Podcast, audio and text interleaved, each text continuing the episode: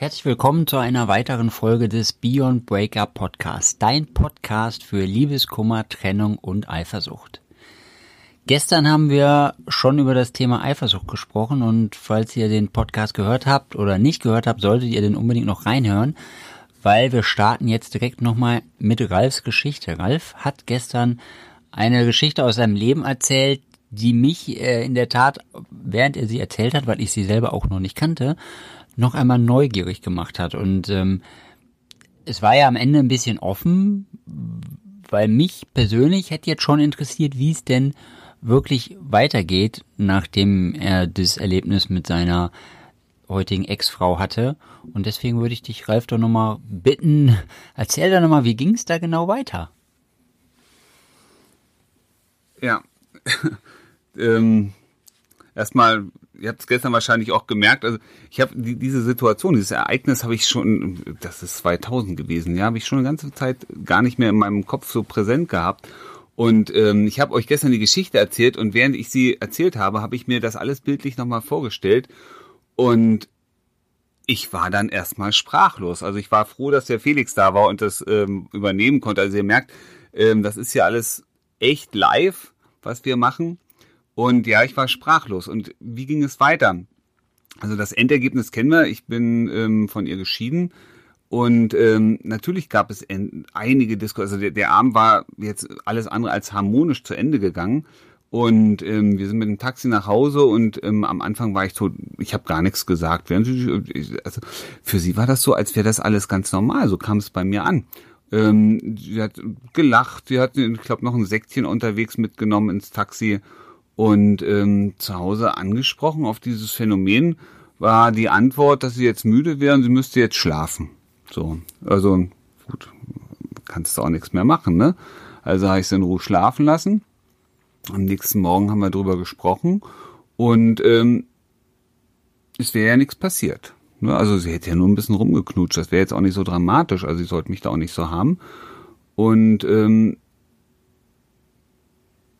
ja, es, also mich hat das tierisch genervt, also tierisch aufgeregt. Ich war ja innerlich total aufgewühlt und ähm, ich hätte platzen können. Also ich hätte, ich, ich habe sie ja so noch nie kennengelernt. Also ich war zwar mit ihr verheiratet, aber das kannte ich nicht. Und es war auch eine Situation, die ich überhaupt nicht wieder haben wollte in meinem Leben, von der ich mir ganz klar war, ich möchte mir keine Gedanken um das machen, was meine Partnerin macht, wenn ich nicht da bin.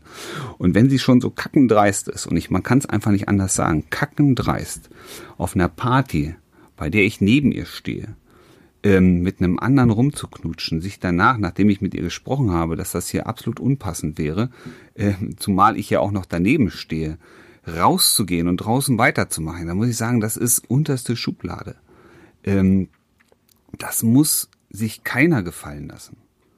Ja, und wenn das passiert, wenn du live daneben stehst, in Natur, ja, und auch noch atmest, dann frage ich, frage ich mich, was passiert in dem Moment, an dem sie alleine ist, an dem sie alleine unterwegs ist.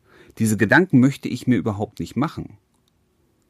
Ja, und es gab nur eine logische Konsequenz für mich. Diese Beziehung musste für mich beendet sein und ich musste es schaffen, mich emotional zu lösen, weil ich wäre kaputt gegangen. Also ich hätte den Rest meines Lebens wahrscheinlich wie so ein Scheintoter dahin vegetiert. Und das, ich bin heute froh, dass ich diesen Weg gegangen bin. Das war auch nicht einfach. Man, man trennt sich nicht einfach von einem, von, einem, von einem Menschen, mit dem man ein paar Jahre zusammen war. Und äh, trotzdem ist es geglückt. Und ähm, Heute weiß ich, es wäre viel, viel schneller gegangen, hätte ich die richtigen Techniken, Strategien und Methoden gekannt, die ich heute kenne. Aber ähm, nichtsdestotrotz, ich habe es hinbekommen und bin froh, dass ich dann diesen Schritt gewagt habe und getan habe, ähm, weil es A, mich persönlich nach vorn gebracht hat, aber es hat mir letztendlich auch meinen Respekt erhalten. Meinen Respekt vor mir selber und den Respekt, den ich in der Welt bringe.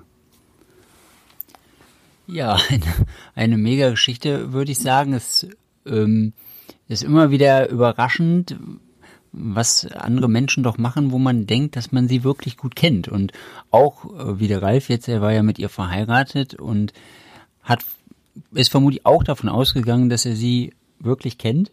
Er nickt, ja. Und äh, dann kommt irgendwann sowas herum. Und das ist natürlich schon, äh, ja, eine harte Geschichte. Ich dachte schon, ich hätte viel Mist erlebt. Aber jetzt, wo ich das höre, weiß ich, du bist nicht allein.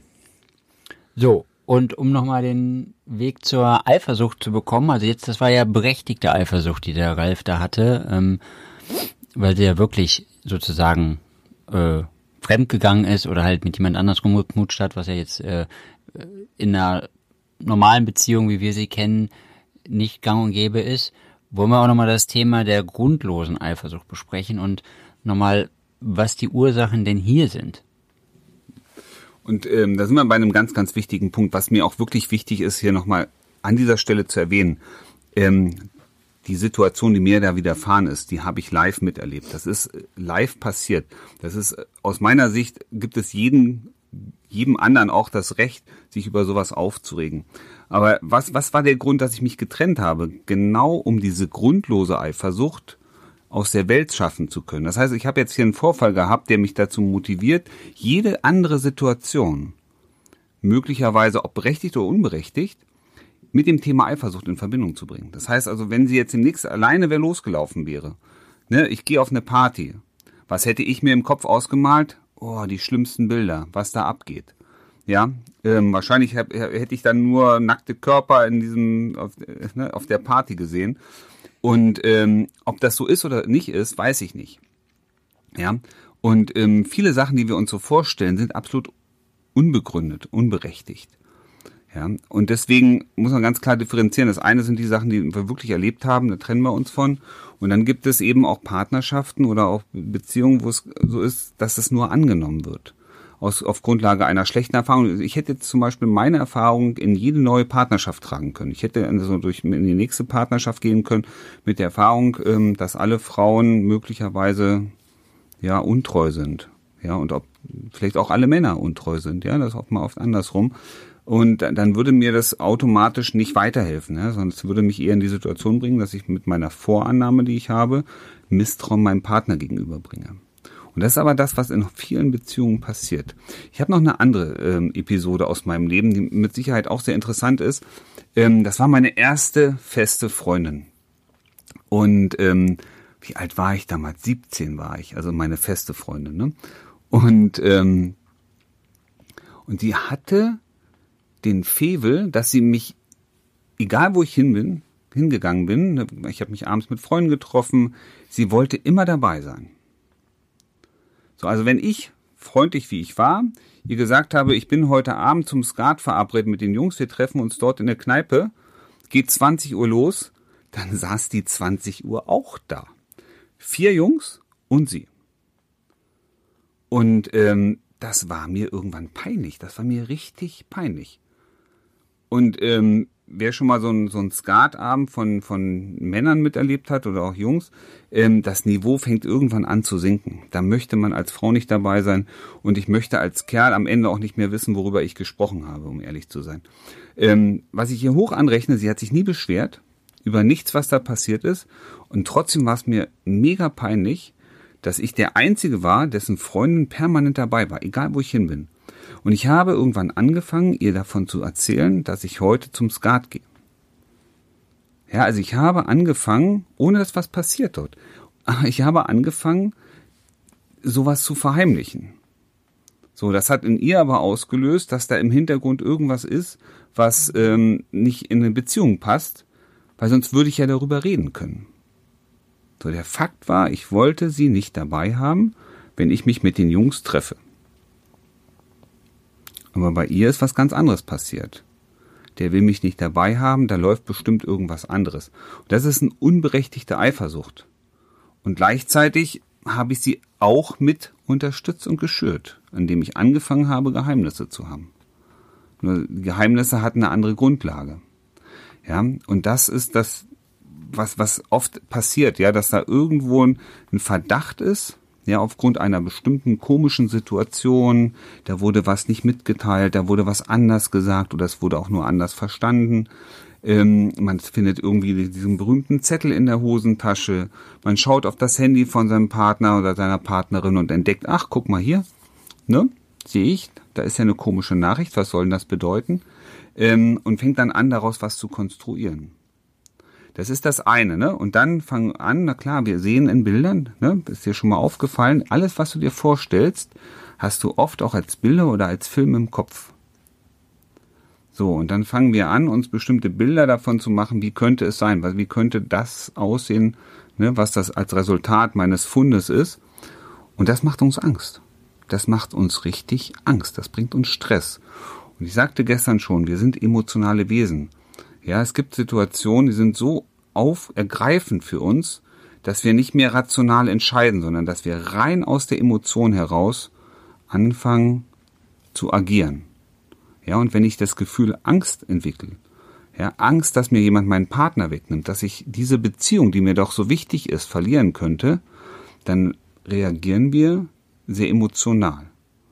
Und das übersteuert oft, ne? Also aus Angst entsteht sehr oft Ärger, Wut, ja, weil, weil man nicht vor, wahrgenommen wird oder das Gefühl hat, nicht wahrgenommen zu werden, weil sich da einer in, den, in das Ziel stellt, sozusagen, und sagt, nee, ich gehe aber heute Abend weg.